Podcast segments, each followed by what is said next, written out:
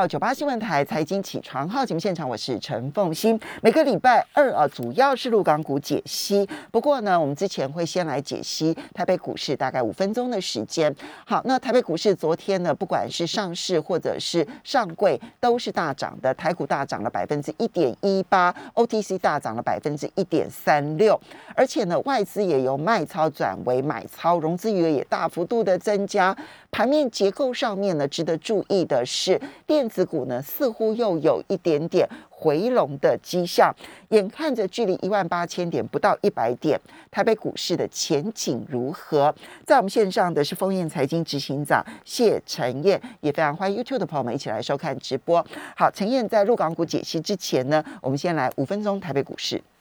呃，大家早安哦，丰燕姐早。那基本上台股呃，原本通常进入暑假的时候，我们一般操作上会。心态上会比较偏保守了，因为过去的这个整个财报的一个公布跟业绩的一个展现，是似乎要等到第三季、第四季才会有一个很好的一个新的开始。但是这一轮，我们认为就是说，整个疫情其实也打乱了全球的营运的一个节奏。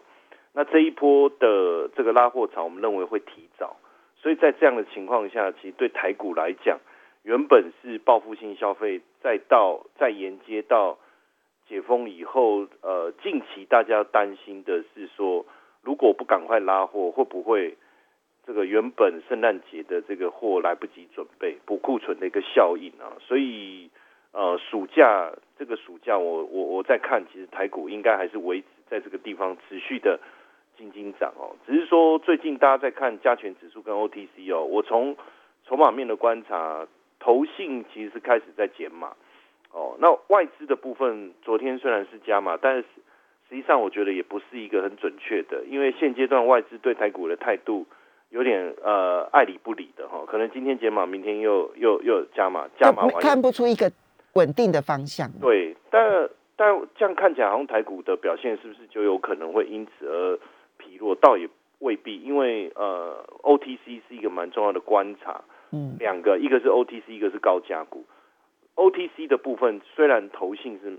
呃呃加权指数投信是减码，可是 OTC 的部分它是持续的加码，嗯，所以可见他认为市场还是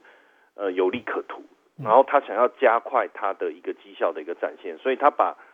筹码从大型股转移到中小型股，哦，这是第一个观察。第二个观察是高价股的表现的态势还是很很热络，而且高价股目前我在看，基本上本一比。除了大力光以外啊，其实都相当的高。那意意味着就是说，大家对这些高价股的未来的成长性还是有一定的这个，还是一定的一定程度的乐观啊，不然不可能说本一比偏高的情况下还持续的一个买进哦。嗯。所以从这两个呃这两个角度来看呢，其实台股目前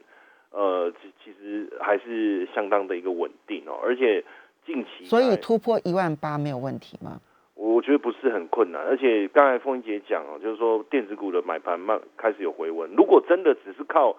靠航运跟钢铁，你说要冲一万八，虽然航运股已经进到了前五十大哦，前十大了哦，但是实际上你说整体要推推指数啊，如果不靠电子的热络，还是有一些困难。那这两天看电子股的买盘有慢慢的回来，嗯，重点当然接下来呃大力光的法说跟跟台积电的法说，我觉得是一个观察的焦。焦点啊，因为如果说目前看来大力光的的状态，外资预估的还不错。那台积电的法说当然乐观跟跟保守都有，可是如果呃最后法说的结果还还算可可以，这个还还算可以的话，结果还不错的话，其实还有机会推升台股再再走一段了。我我觉得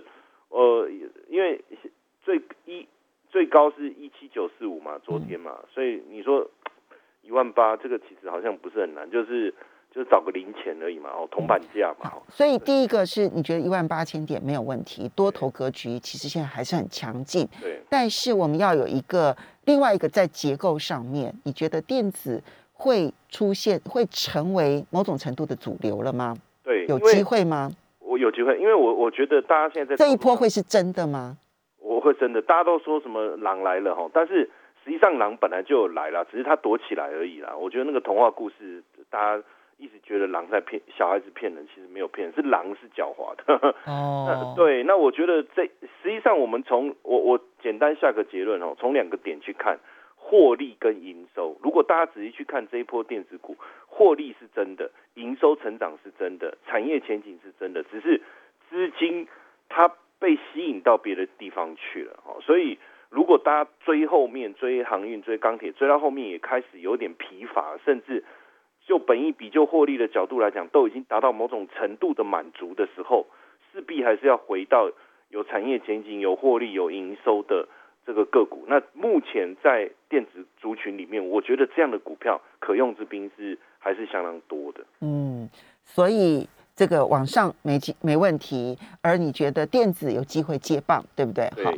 好，那呃，接着我们那是大盘了哈，因为个股的部分呢，我们今天就不多解析了。那么接下来我们就要来看陆港股哦。其实过去这几天呢，大概最大的风暴就是滴滴在行，因为这个风暴影响的它并不是只有滴滴在行在美国的股票的价格的变化，它影响的当然就很多投资滴滴在行的，包括了腾讯还有日本的软银，其实都受到了影响。那么第二个部分呢，是几乎所有的大型的科技平台公司，它在港股的部分呢，也都受到了极大的冲击。哈，那不管是腾讯啦、美团啦、快手啦，其实都受到了极大的冲击。你如何去看待这一次的事件？其实应该是说，呃，如果我我先讲一下，就是说以这一轮来讲哦，如果我们把这个股市的周期，我把它分切一下哈，一个是呃去年哦，就是去年从疫情回来，实际上那时候大家只在注意一件事情，就是疫情过后整个市场的一个状态是如何。所以大家可以发现，疫情过后，呃，政府的政策上也没有什么太大的一个一个呃施行的力道，所以股市的以经济的复苏的力道很强。但是当进入到今年的时候，疫情呃，这个这个慢慢的一个舒缓了哈，那 A 我们反而发现 A 股上涨的力道开始减弱，嗯，主要我觉得是中美之间的一些政策开始又回到原来紧张的一个态势，因为在去年我觉得在疫情期间大家都想办法把心思放在疫情上，但是在疫情过后，尤其是今年上半年开始把心思放在这这个这个产业面这个中美之间的一个角力上的时候。其实这部部分大家就开始发现有一些状况，有一些问题啊。当然现阶段我觉得最大的大家还是在关心的，比如说从这个蚂蚁金服一路刚开始的时候，大家可能会担心的是美国的制裁，后来发现其实美国的制裁的力道反而没有那么严重哈。但是啊，大陆内部的整顿压力比较大，这个更大哈。而且这次其实际上如果我们去看滴滴，它这一次是说。严重违法违规收集使用个人讯息，其实跟当时打压蚂蚁金服的概念其实是相当相当类似的。嗯，因为其实当时也有内部传言是说，因为在网络上是没有证实，就是呃大陆官方希望蚂蚁金服把客客户的资讯希望能够一样在资料上能够整合出来，但是蚂蚁金服并没有同意。其实还。那你看这一次是说滴滴违呃这个严重违法违规收集使用个人讯息，其实还是在资讯的一个整合的一个部分呢。那当然这个还是代表一个大陆在反垄断的一个政策上哦的一个力道。实际上如果最最近去看美国最近也要成立这个也最大型的科技股反垄断的部分也开始要进行整顿了哦增加税的部分啊各方面。所以这是一个全球的一个趋势，所以相关的这种大型的科技股，我觉得在这段时间，呃，慢慢呃，肯定都一定会受到影响。但是呃，在这边，我我我反而另外一个想法，因为呃，目前整个大陆的一个政策啊，实际上我我觉得有三个重点是我们要去关注的哈。你从反垄断这是其中一个，这个这个部分它是持续在做的。但是另外一个就是，他现在在强化所谓的呃战略科技产业的部分，还有这一块产业链的一个供应，这个部分反而他希望能够去加强。那这个部分的加强，其实呃，我们从疫情过后去观察，像中呃，他在中国大陆在疫情过后，二零二零年之后，出口的占比持续的在攀升，也在领先复苏其他的国家，尤其是呃制造品的部分哦。所以呢，第一个部分是他希望透过重新拉动、带动出口，尤其是在科技产品的部分，重新来推升他们的一个出口的状况。那另外一个就是内需的部分，内需的部分能够有一个很好的这个一个成长。所以，呃，我们看最近对于这个价格上涨的一个压抑，通膨的部分的一个控制。所以也开始出手，就是去压抑这个大宗商品价格的一个调整。这个呢，其实你会看到多管齐下啦，就是一个除了除了呃反垄断的部分之外，但是另外一个在科技战略的这个地位的提升，呼应出口的一个成长，还有另外一个就是我要带动内需，但是要带动内需，我必须去去压抑大宗商品价格的一个一个升温。所以你刚刚讲这三个重点，我讲三句话的话，第一。科技平台反垄断，对。第二，战略科技要强化，对。然后第三，压通膨来助内需，对。OK。所以现阶段来讲哦，A 股很难像，呃，就是说我们去想的，它可以走一个长牛。其实如果你在整个政策的一个运作上，所以会变成，呃，它还是一个慢牛的一个格局。当然现阶段如果说物价上涨太快，可能会让整个复苏变得相当的脆弱。所以未来我觉得是一个漫长的复苏期，然后未来是一个漫长的复苏期。所以对市场结构来讲，它其实产业分化的会比较比较明显，产业会分化的比较明显。以以最近来看，现在最最近这个呃大陆是非常流行叫双创双创题材，就是创业板跟科创板的这个概念，因为刚好呼应了科技产业导向这样的一个思维。就会发现说，在这个这个概念下的，不论是基金的募集也好，个股的一个表现也好，其实是相当的强势的。嗯，那所以，我我觉得接下来在操作上，我们比较会关注的，其实是现在呃所谓的北上的资金的一个热络的一个程度了。就是说，我们现在在看 A 股，我没有办法告诉各位说，我们来全面性的看好，或是说看它呃出现一个全面性的一个上，这绝对是有困难的。但是我们变成是在追踪上，我们就会去注意筹码上到底有没有一个比较明显的一个迹象。如果没有，我们也会比较担心。那过去我们会看什么？呃，QF 啊，RQF 啊。所以我们稍微休息一下。刚刚讲的是政策面的影响，接下来你就要分析说，从筹码面的变化来看，那个强弱的趋势怎么。九八新闻台财经起床号节目现场，我是陈凤欣，在我们线上的是丰燕财经执行长谢晨燕，也非常欢迎 YouTube 的朋友们一起来收看直播。好，所以呢，刚刚陈燕提到了，现在观察呢，大陆的政策三大重心，第一个是科技平台反垄断。好，所以从呃阿里巴巴的这个蚂蚁金服到腾讯到美团，然后到这一次，那当然如果说更有可能会引发中美之间国安疑虑的，到美国上市的，包括了滴滴在行，还有包括了这一个这个呃满帮哦集团的这些上市，还有这个 Bosch 直播呢，这些都可都显然是受到了极大的监管压力。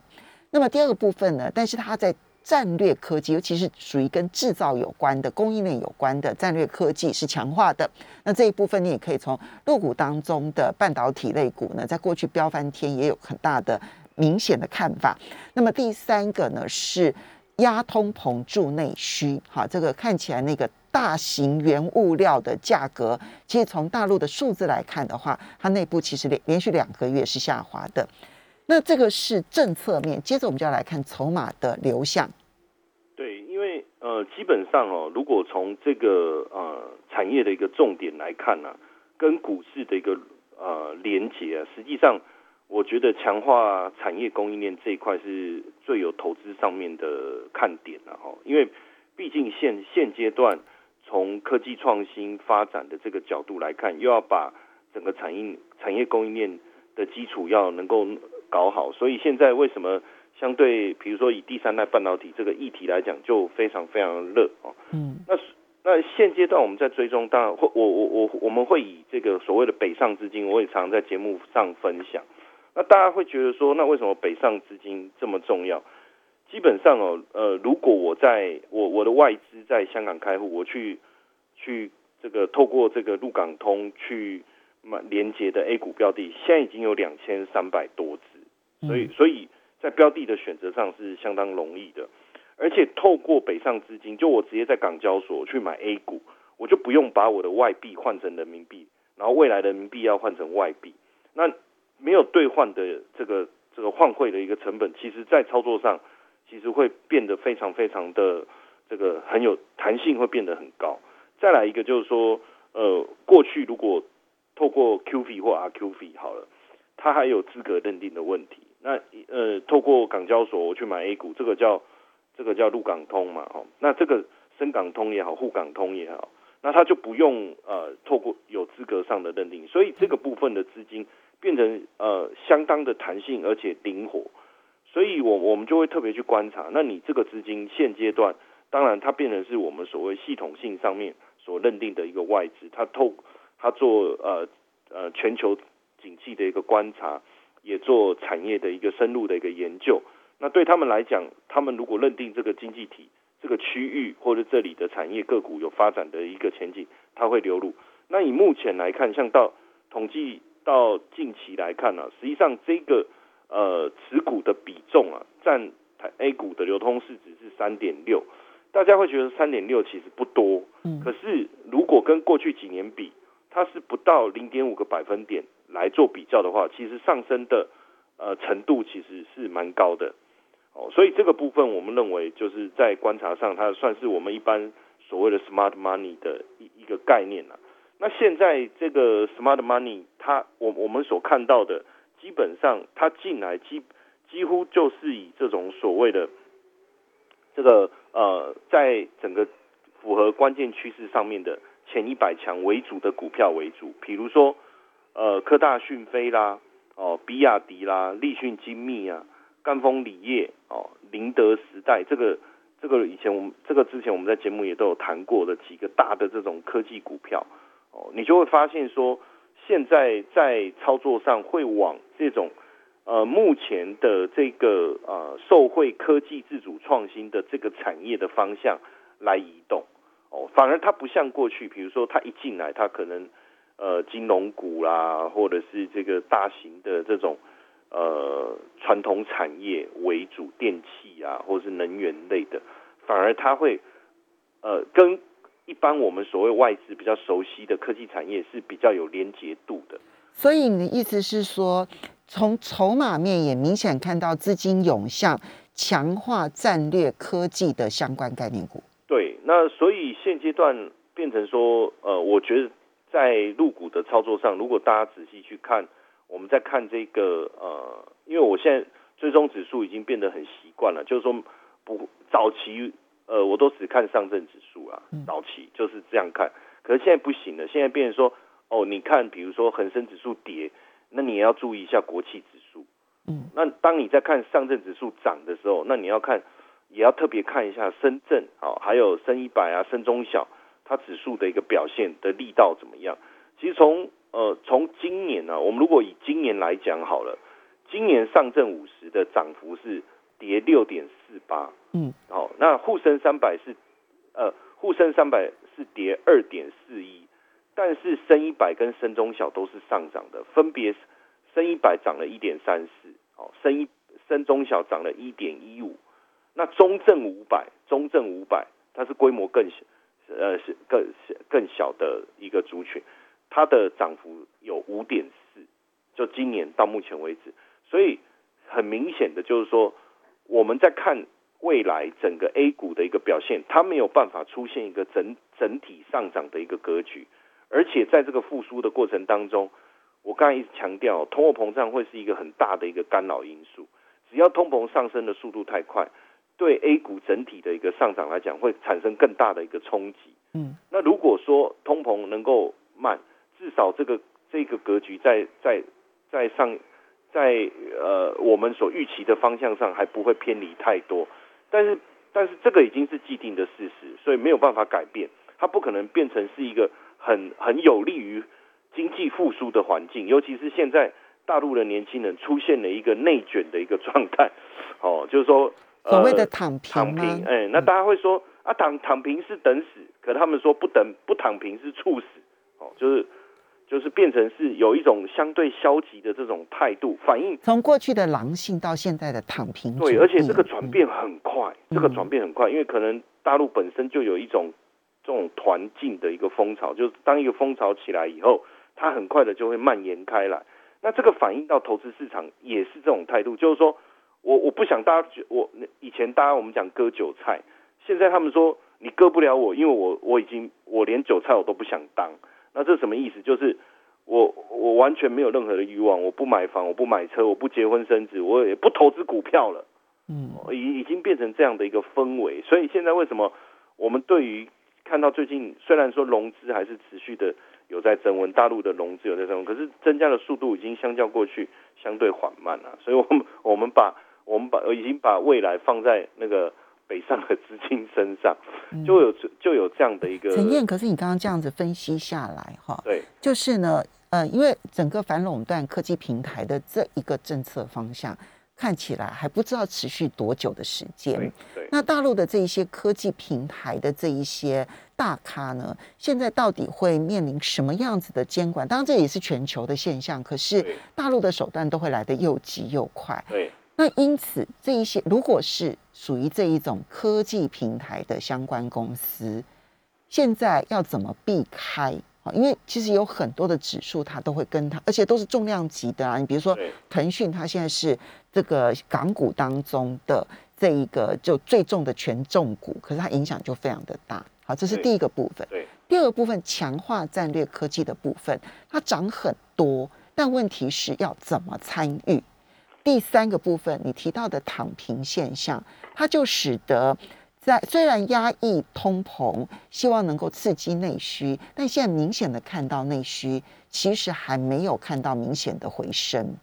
所以看起来除了强化战略科技，好像没有选择的余地耶。好，我我其实应该说总结来讲哦，第一个就是说，就内需这一块的力道肯定会变弱，所以如果是为什么还是加强内需？就是产产生的市场的一个效应有问题，所以是内需连接为主。像所以像上证五十啊、上证一八零这样的一个投资方向，它一定相对会比较弱。嗯，哦，所以这个部分也不是避开不避开的问题。短线上我觉得不容易有什么爆炸爆比较强大的一个爆发力。嗯，那另外一个就是说，就港呃，比如说腾讯啊这一类的这个电商大型的港股而言。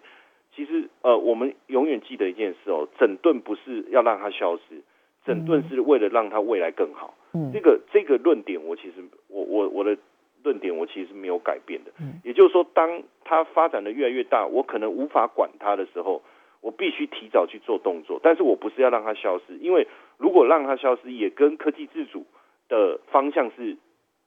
相反的，嗯，也是相冲突的。嗯，哦，所以我认为整顿的时间。像之前腾讯也面临到线上游戏的整顿，嗯，但是整顿过后反而它的爆发力更强，它股价还创新高。哦，对，所以在整顿过后，我觉得会迎来另外一个春天，那是老莫的春天还是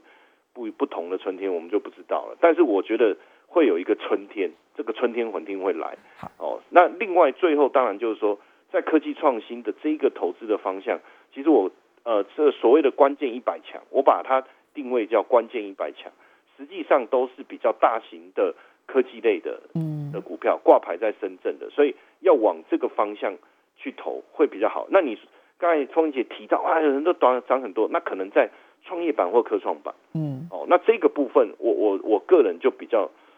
是先持一个观望的态度，就是说，因为短线涨很多嘛，那当然我觉得这个力道是在的，这个趋势是对的，哦，但但是未来可能。